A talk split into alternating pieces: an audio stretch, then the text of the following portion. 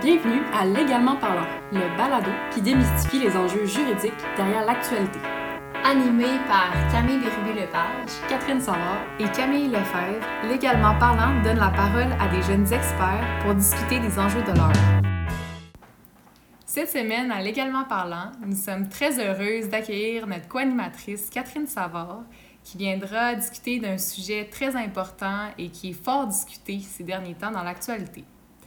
On a beaucoup entendu parler de l'atteinte aux droits fondamentaux, au racisme systémique euh, ces dernières semaines. Et Catherine va nous parler plus particulièrement de ce qui est en train de se passer avec le déboulonnement des statuts de personnalité publique canadienne. Donc, Catherine, on est très contente de t'avoir aujourd'hui pour pouvoir euh, discuter un peu de ton sujet. Est-ce que tu veux nous expliquer d'abord la raison de ton intérêt envers cette thématique-là? Oui, donc bonjour, merci beaucoup Camille. Donc, euh, ben, comme on a déjà mentionné dans l'épisode d'introduction, je m'intéresse beaucoup au colonialisme, au génocide, aux droits des peuples autochtones.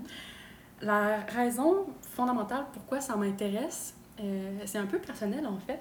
Donc, euh, avant de commencer mes études en droit, j'ai eu un peu une autre vie complètement. Mais en fait, dans ma tête, c'est relié, mais le lien n'est pas nécessairement évident. Euh, donc, j'ai diplômé comme pianiste, en fait, et je me spécialisais en interprétation classique. Puis, je joue euh, depuis plus de 20 ans maintenant, depuis que je suis toute petite. Éventuellement, à l'adolescence, j'avais décidé d'en faire une carrière. Puis, pendant toutes ces années-là, mon développement d'artiste, en fait, je, me suis posé beaucoup de questions sur la place de l'art dans nos vies, puis surtout euh, l'importance de l'expression pour l'être humain en général. Donc, sans rentrer trop dans la philosophie de l'art et tout, j'ai développé une conviction qui va me suivre toute ma vie. Je pense que l'expression des humains, en fait, premièrement, c'est un besoin qui est fondamental, puis que c'est l'une des... La diversité des cultures, la diversité des expressions culturelles, en fait, plus largement, c'est l'une des richesses qui est vraiment importante dans l'humanité. Bref. Donc, tout ça pour dire que euh, quand j'ai finalement commencé à étudier le droit, ben, de façon vraiment naturelle, je me suis intéressée aux droits des minorités, puis aux dynamiques d'oppression aussi. Donc, d'où l'intérêt aussi pour le colonialisme et, qui est en fait l'oppression institutionnalisée. Euh, donc, mon mémoire de maîtrise euh, que je termine en ce moment porte sur le génocide, qui est la destruction des groupes humains. donc, voilà, tout ça est un peu relié, même si c'est pas évident au départ. Là. Wow, Catherine, vraiment une belle entrée en matière, vraiment intéressant de, de connaître euh, tous ces aspects-là de, de, ta vie et donc euh, qui explique ton intérêt actuel pour ce sujet-là. Puis euh, pour rentrer, là, pour plonger dans le vif du sujet, en fait, euh, concernant le, déboulonnement des statuts, euh, plus précisément là, la McDonald's qui a été déboulonnée récemment, on a, vu plein d'articles à ce sujet-là dans les médias. En fait, qu'est-ce qui s'est passé? Là? Pourquoi, pourquoi on a déboulonné une statue? Oui, bon, on en a beaucoup entendu parler. Là. Donc, le 29 août dernier, une statue de John A. MacDonald a été décapitée et déboulonnée lors d'une manifestation antiraciste à Montréal. Donc, euh, John A. MacDonald, qui est euh, le premier premier ministre du Canada, est très critiqué, en fait, aussi pour son comportement, ses politiques très racistes et discriminatoires à l'endroit des Autochtones et des Métis, également à l'égard d'autres groupes aussi, notamment euh, asiatiques. Donc, depuis, en fait, il y a tout un débat qui a cours en ce moment quant au traitement de ce statut-là, quant à l'approche à adopter. Donc, euh, est-ce qu'on devrait la restaurer ou pas, ou la contextualiser, ou est-ce qu'on devrait la mettre dans un musée? Donc, bref, il y a eu plusieurs réactions très, très variées des, de plusieurs décideurs politiques. Là. Notamment, le premier ministre du Québec, François Legault, a eu une, réaction très rapide, assez catégorique aussi, en demandant une restauration immédiate de la statue. Euh, la mairesse de Montréal, Valérie Plante, a quant à elle annoncé qu'un comité pluridisciplinaire se pencherait sur la question et que si la statue devait être remise en place, ça ne serait pas avant 2021. Euh, le premier ministre de l'Alberta s'en est également mêlé et euh, a déclaré que si Montréal choisissait de ne pas réinstaller la statue, lui était prêt à la récupérer et à l'installer en Alberta. Donc, vraiment toutes sortes de discussions quant à l'approche à adopter. Puis, euh, je pense que c'est important d'en parler, en fait, euh, parce qu'en fait, les débats autour de cette statue-là euh, reflètent la pointe d'un iceberg de problématiques beaucoup plus larges qui doivent être examinées, qui doivent être approfondies avant de pouvoir prendre une décision éclairée. Avant que, que tu ailles plus loin, Catherine, euh, tu as, spécifié euh, l'utilisation du terme autochtone, le terme courant qu'on utilise aujourd'hui. Euh, est-ce que tu peux nous parler un peu de, des termes? En fait, je pense que c'est important dans le cadre de cette émission-là, de cet épisode, qu'on parle des termes, parce que c'est pas toujours clair pour tout le monde quand on n'est pas dans le domaine. Bon, donc autochtone, le terme autochtone, qui est le terme à privilégier, en fait, ça renvoie à trois groupes qui sont en eux-mêmes très loin d'être homogènes. donc trois groupes, les Premières Nations, les Inuits et les Métis. C'est les trois groupes qui sont reconnus dans la Constitution euh, canadienne. Au Québec, en tout, euh, il y a 11 nations autochtones, donc qui représentent environ 2,3% de la population du Québec. Puis pour ce qui est du Canada, euh, les peuples autochtones représentent plus de 4% de la population canadienne. Merci Catherine pour l'explication. Ça clarifie euh, un peu, euh, je pense que ce que tout le monde peut, peut se poser comme question par rapport à, aux, peuples, aux peuples autochtones et aux termes à utiliser. Alors, pour revenir dans le sujet du déboulonnement des statues, on a parlé un peu plus tôt de la controverse autour du personnage de John A. MacDonald. Est-ce que tu peux nous dire c'est qui ce personnage-là et pourquoi, en fait, on entend parler de lui? Pourquoi on a voulu, euh, le, ou en tout cas certains groupes ont voulu euh, déboulonner sa statue? Bon, donc John A. MacDonald, euh, c'est un homme politique important dans l'histoire du Canada. Donc, comme j'ai mentionné tantôt, c'était le premier premier ministre du Canada. Donc, il a une carrière politique qui s'étend sur près d'un demi-siècle, qui a été premier ministre pendant près de deux décennies, donc de 1867 à 1891, sauf pendant une période d'un peu plus de quatre ans. Euh, c'est un personnage qui figurait encore récemment, jusqu'à récemment sur les billets de 10 dollars euh, au Canada. Euh, comme j'ai dit tantôt aussi, c'est un personnage qui est très critiqué et qui d'ailleurs, c'est important d'insister là-dessus, c'est un personnage qui était très critiqué de son vivant aussi pour euh, ces politiques très racistes et discriminatoires à l'endroit des Autochtones, des Métis et d'autres groupes.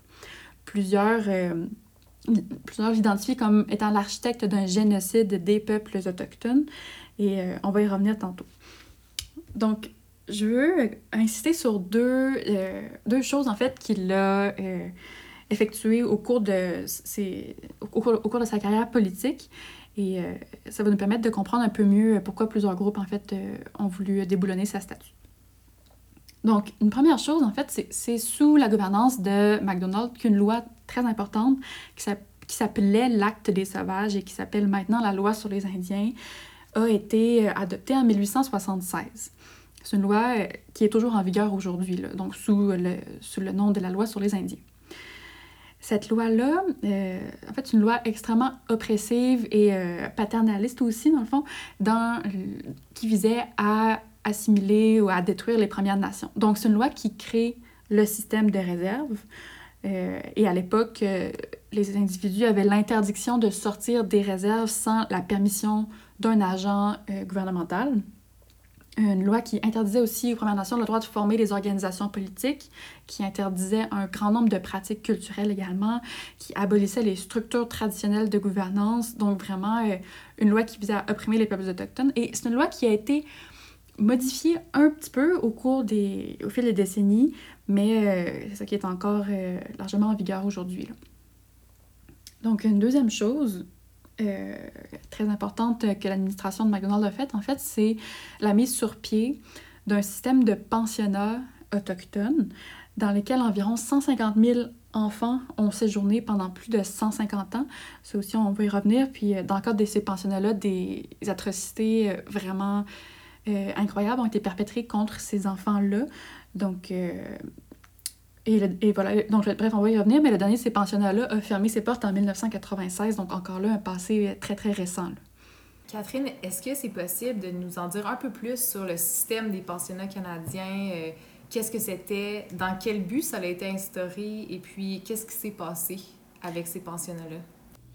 Donc, les tout premiers pensionnats, en fait, euh, ont été créés en Nouvelle-France par des missionnaires catholiques, mais c'est vraiment en 1876 avec la mise en œuvre de cette fameuse loi sur les Indiens, justement, que le gouvernement canadien devient responsable et, gère ces pensionnats-là, si on veut.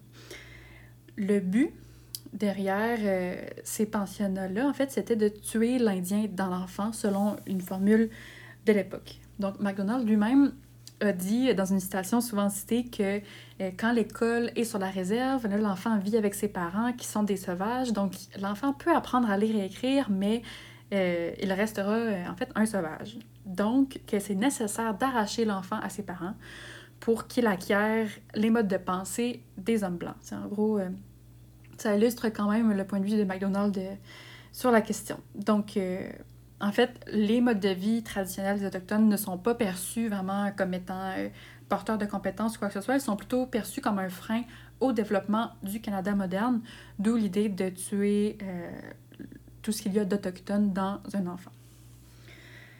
Donc, euh, au sein des pensionnats, tels qu'administrés par le gouvernement canadien, en fait, ben, les tentatives d'assimilation, les violences psychologiques aussi commencent dès leur arrivée à l'école.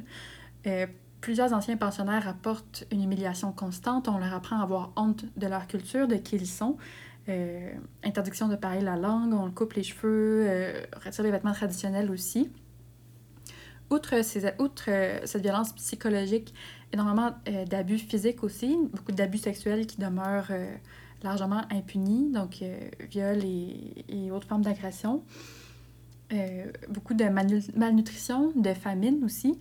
Et combiné à l'insalubrité des pensionnats, euh, tout ça cause régulièrement euh, des épidémies et des maladies euh, de toutes sortes. Les anciens pensionnaires ont également rapporté des épisodes de torture ainsi que des expériences médicales menées dans plusieurs établissements, évidemment sans le consentement des enfants et, de leurs parents non plus. Donc, en 1907, on a un rapport d'un médecin, le Dr. Bryce, qui a révélé que le taux de mortalité dans plusieurs pensionnats dans l'Ouest canadien oscillait entre 35 et 60 lorsque le lorsqu'un pensionnaire avait passé 5 euh, ans dans un pensionnat. Un rapport qui euh, soutient aussi que les administrateurs des pensionnats falsifiaient les registres de façon à effacer les preuves des décès et les autres mauvais traitements. Donc, en soi, euh, vraiment plusieurs statistiques euh, absolument alarmantes. C'est un rapport qui a été transmis aux autorités gouvernementales et qui est largement resté lettre morte, en fait. Donc, euh, le gouvernement, en fait, même 12 ans plus tard, en 1919, le gouvernement a simplement aboli le poste d'inspecteur médical dans les pensionnats. Puis, ensuite, en 1920, l'État canadien a modifié la loi sur les Indiens pour rendre la fréquentation des pensionnats obligatoire, absolument obligatoire pour tous les enfants de 7 à 15 ans. Donc, euh, ça, en toute connaissance de cause là, des conditions euh, de vie dans les pensionnats. Donc, euh, le, dernier pensionnat a fermé ses portes en 1996, donc vraiment très récent. Et quelques années plus tard, plusieurs anciens pensionnaires ont mené un recours collectif. En fait, c'est le plus grand recours collectif de l'histoire du Canada. Euh, qui a été menée par des anciens pensionnaires contre le gouvernement du Canada par rapport euh, au traitement subi dans les pensionnats. Donc, euh, les anciens pensionnaires et le gouvernement sont finalement arrivés à une entente. Puis, l'une des parties de cette entente-là, c'était de créer une commission qui s'appelle la Commission de vérité et réconciliation pour entendre les récits des pensionnaires, mettre en lumière les réalités des pensionnats et l'ampleur des violations qui avaient eu cours. Donc, cette commission-là, Vérité et Réconciliation, a œuvré de 2008 à 2015 au Canada. Donc, ça a permis de générer aussi beaucoup de connaissances euh, sur ce qui s'était passé. Et en fait, c'est d'actualité aussi de parler des pensionnats parce que tout récemment, le 1er septembre 2020, euh, deux sites d'anciens pensionnats ont été euh, désignés comme lieux historiques nationaux. Donc, un au Manitoba, puis un en Nouvelle-Écosse. Vous avez peut-être vu passer ça dans les médias. Catherine, c'est intéressant ce que tu nous euh, as parlé, ce dont tu nous as parlé sur euh, les pensionnats. Ça nous permet de, d'un peu mieux euh, comprendre en fait ce qui s'est passé à l'époque pour les Autochtones. on, tu nous as expliqué aussi que McDonald, c'est l'architecte de ces pensionnats-là. Puis c'est pour ça qu'aujourd'hui, plusieurs groupes, en fait, ont, voulu déboulonner sa statue.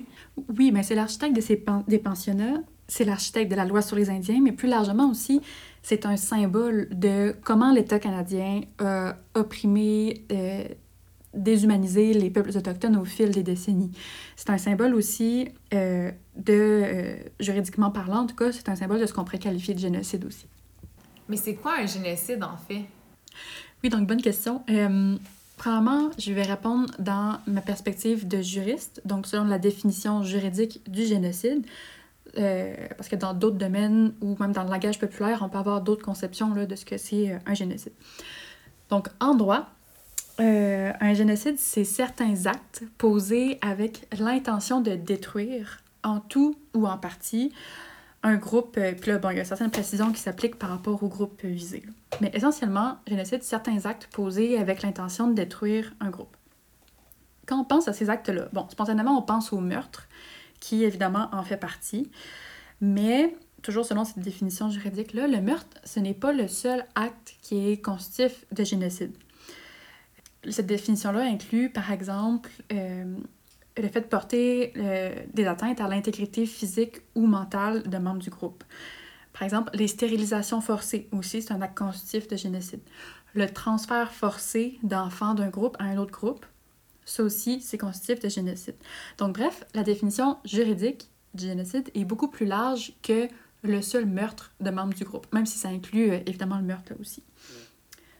Et donc, comme on a vu tantôt, notamment avec les pensionnats et d'autres politiques, bref, il y a eu beaucoup de politiques étatiques qui ont entraîné les décès euh, d'individus autochtones, mais il y a aussi beaucoup de politiques étatiques qui n'ont pas nécessairement entraîné des décès, mais qui euh, ont été établies dans l'intention de détruire les peuples autochtones et qui euh, tombent dans la définition juridique du génocide.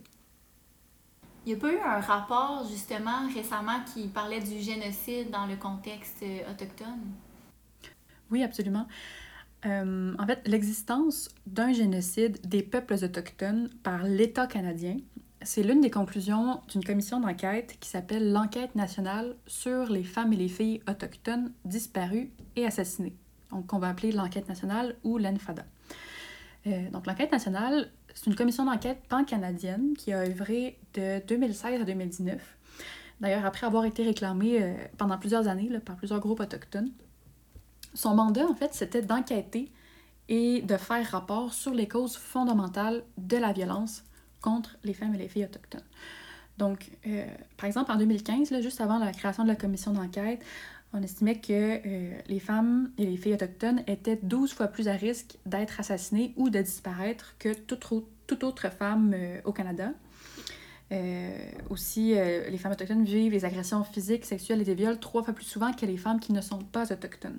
Donc, partant de cette situation-là, qui est vraiment épouvantable, en fait, en fait, c'est cette situation-là qui est à la base de la création de cette commission d'enquête-là pour mettre en lumière les causes fondamentales de cette violence-là.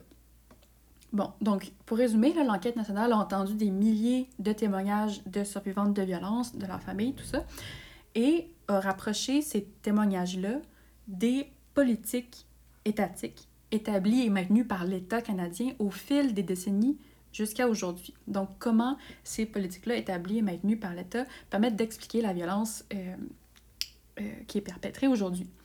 Et bref, euh, l'enquête nationale est arrivée à la conclusion que les politiques de l'État canadien, au fil des décennies, là, prises dans leur ensemble, témoignent de l'intention de l'État de détruire les peuples autochtones. Puis comme j'ai dit tantôt, l'intention de détruire euh, un groupe, c'est un élément essentiel du génocide.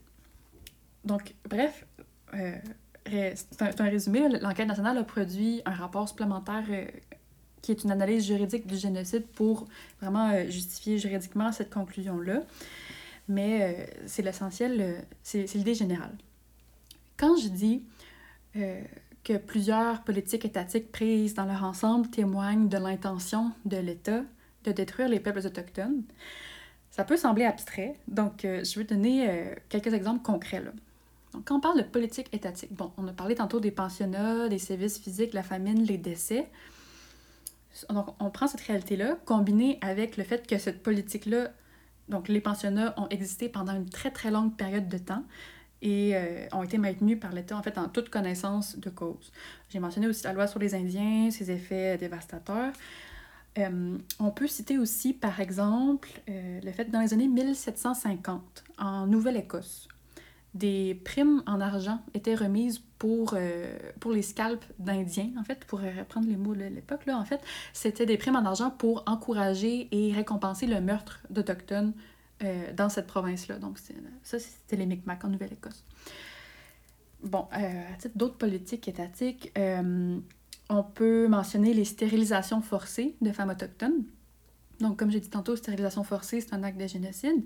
Donc, euh, stérilisation forcée des femmes autochtones, qui est une, pratique vraiment répandue tout au long du 20e siècle, et en particulier en Alberta et en Colombie-Britannique, en vertu de lois provinciales qui avaient été adoptées euh, de façon à, permettre cette pratique-là. Puis, en fait, là, pour revenir là, à notre sujet euh, de, du déboulonnement de la statue de McDonald's, euh, on a beaucoup entendu bon, dans les médias euh, que certaines statues iraient dans des musées et, euh, et autre part. Qu'est-ce qui va arriver en fait à, à, toutes les statues, mais plus, plus précisément à celle de McDonald's? Puis en même temps, ben, ça, ça m'amène à te poser la question si on déboulonne les statues, on décroche les tableaux dans les musées et ainsi de suite, est-ce qu'on va pas euh, essayer d'effacer une partie de l'histoire, puis surtout l'histoire des peuples autochtones qui est méconnue, celle des pensionnats dont tu nous as parlé tantôt? Ce qui est sûr, c'est que de par la place de John A. MacDonald dans l'histoire du Canada, de par son traitement des peuples autochtones notamment, euh, ce qu'on fait de cette statue-là envoie tout un message par rapport au sens dans lequel l'État veut voir évoluer les relations avec les peuples autochtones. Donc, c'est des discussions qui doivent avoir lieu parce qu'on parle de cette statue-là spécifique de McDonald's, mais en fait, il y a vraiment toute une pluralité de statuts de dirigeants euh, au Canada qui ont adopté des politiques coloniales racistes à l'endroit des peuples autochtones et le débat dépasse vraiment cette statue-là uniquement. Alors, on voit d'autres statues qui sont euh, soit déboulonnées ou vandalisées ailleurs au pays, ailleurs dans le monde aussi. Donc, c'est important que ces discussions-là aient lieu et euh, c'est crucial en fait que la décision qui va être ultimement prise soit prise en partenariat avec les peuples autochtones. C'est crucial que les peuples autochtones soient réellement impliqués dans le processus décisionnel. Ensuite, si on regarde les, les solutions possibles, bon, donc euh, évidemment, garder la statue en place, c'est pas vraiment une option pour raison de tout ce qu'on vient de discuter aujourd'hui. De l'enlever, euh, ça, ça, peut être une option, mais en même temps, comme tu dis, euh, ça peut euh, être intéressant plutôt d'expliquer les actions du personnage et de, contribuer à l'éducation de la population. Donc, si on cherche une solution plus intermédiaire, euh, à ce moment-là, certains ont suggéré d'ajouter près de cette statue-là une statue d'un leader autochtone. Euh, certains ont suggéré aussi de contextualiser la statue de façon à expliquer les actions du personnage. Donc, euh, voilà, il y a plusieurs, vraiment plusieurs, plusieurs options là, qui peuvent être explorées. C'est l'idée du musée, finalement, de mettre les statues euh, peut-être dans les musées ou de, de, faire une contextualisation, finalement, historique. Pas nécessairement dans les musées. Je pense que c'est important que ça ait lieu dans l'espace public aussi pour contribuer à l'éducation de la population en général, par exemple, ajouter une plaque à côté d'une mhm. statue pour expliquer le rôle que cette personne-là a eu dans euh, la construction du, racisme qui est présent au Canada et tout ça. Donc, euh, je pense pas que ça doit être seulement dans les musées. Je pense que ça doit être vraiment euh, plus accessible. très, très accessible pour contribuer à, l'éducation de la population en général aussi, qui est cruciale en la matière.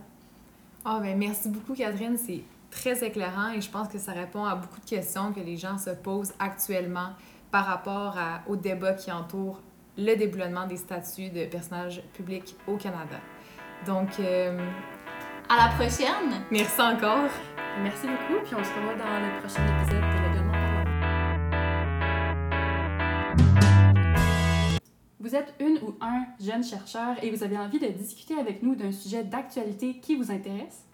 Écrivez-nous à légalement parlant à commercialgmail.com sans accent, légalement parlant à commercialgmail.com en spécifiant vos coordonnées et votre proposition d'épisode.